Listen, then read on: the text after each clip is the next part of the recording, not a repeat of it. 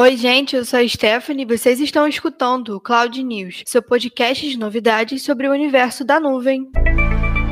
E hoje, seu podcast de notícias sobre tecnologia em nuvem, a gente vai falar sobre o programa gratuito para mulheres da Google, a loja no Facebook e a mais nova parceria do Google Workspace. Vamos falar também sobre vacinação e sobre o Tinder. E para começar seu podcast de tecnologia favorito, a gente vai falar sobre uma notícia simplesmente maravilhosa. O Google lançou na última terça-feira, dia 22, a nova edição do programa gratuito Cresça com o Google, voltado para mulheres que querem desenvolver suas carreiras na área da tecnologia e vão ter várias convidadas interessantes presentes, como por exemplo a Mariana Pesani, CEO do Programaria, entre várias outras. Mas afinal, o que vai ser discutido, né? Bom, vão ser discutidas as oportunidades e os desafios enfrentados por elas ao longo da carreira. O objetivo dessa nova edição é aumentar o número de mulheres na área de tecnologia, que atualmente é um segmento predominantemente masculino. Então vai ter muita palestra sobre por onde começar uma carreira na tecnologia, como encontrar oportunidades nessa área, entre vários outros. E para quem adora um desconto. As mulheres inscritas no treinamento terão desconto exclusivo na matrícula dos cursos de programação do site Programaria. Para fazer a inscrição no treinamento do Google, basta entrar no site do programa, a adesão é gratuita e o conteúdo fica disponível no portal do Cresça com Google. E agora é hora que você olhe para o seu cartão, ele olha para você e fala de novo, né? Bom, a partir de agora, enquanto você conversa com alguém no WhatsApp, você vai poder fazer compras. Então, o aplicativo de bate-papo vai permitir que você compre naqueles catálogos que já estão disponíveis dentro dele quando você tem uma conta business. Até então, o aplicativo permitia que as empresas colocassem esses catálogos expostos, mas quando você clicava no produto para comprar, ele direcionava você para um outro site. E agora tá liberado o Shops, né? Que nada mais é do que uma funcionalidade que já existe também no Instagram, aquela sacolinha. Tá, mas qual é a ideia disso no final? É simples, criar mais ocasiões de compra para os mais de um bilhão de usuários do WhatsApp dentro da plataforma do grupo, aumentando ainda mais a interação entre todos os aplicativos do Facebook. Uma mão na roda, né? E nós já falamos aqui sobre a importância do Google Maps nesses tempos de pandemia. A gente vem constantemente trazendo atualizações, entre elas as que ajudam você a fugir de lugares aglomerados e aglomerações em geral,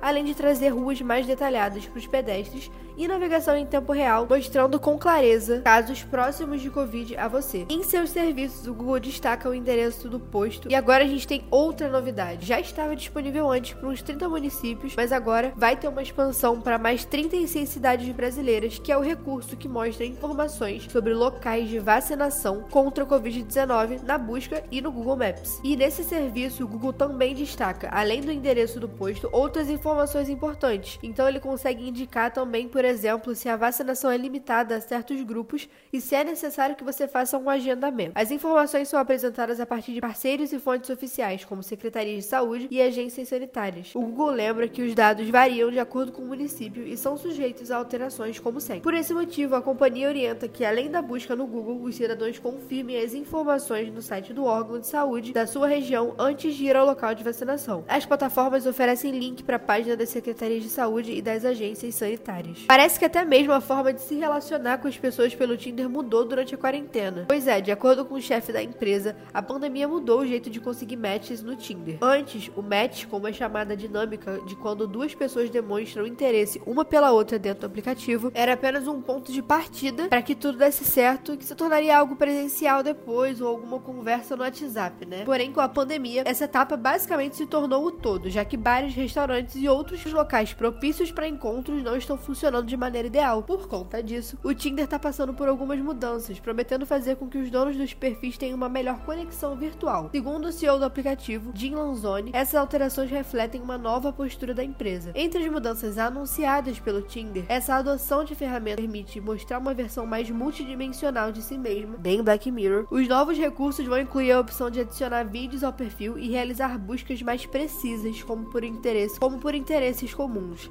Além disso, é a primeira vez que o aplicativo vai permitir interações antes do match, usando um recurso que pede opinião sobre um determinado tópico. O Google Workspace está com as parcerias on. O Google e a Adobe iniciaram uma parceria com o propósito de ajudar pessoas a impulsionar colaboração criativa, onde e como quer que trabalhem juntas. Com essa parceria, as pessoas irão poder se beneficiar de um aumento potencial de 10 vezes na produtividade. A integração dos aplicativos Adobe com o Google Workspace já foi iniciada no ano passado, introduzindo a interação do Adobe XD no Flutter permitindo que os desenvolvedores simplificassem o fluxo de trabalho de design para desenvolvimento e permitindo que as equipes de criação projetassem aplicativos em XG e convertessem esses designs em códigos Flutter com um clique de um botão. Em seguida foi a vez do Adobe Creative Cloud e o Gmail. Eles reuniram esses dois para facilitar o compartilhamento de links para seus ativos criativos com equipes externas e partes interessadas por e-mail. E com essa integração você pode pesquisar seus ativos do Creative Cloud e anexar links públicos para os arquivos sincronizados, bibliotecas e criações feitas em dispositivos móveis sem sair do Gmail. Você até mesmo pode salvar qualquer anexo recebido no Gmail diretamente no Creative Cloud com apenas alguns cliques. Essas novas interações entre a Adobe Creative Cloud, Google Workspace e o Google Chrome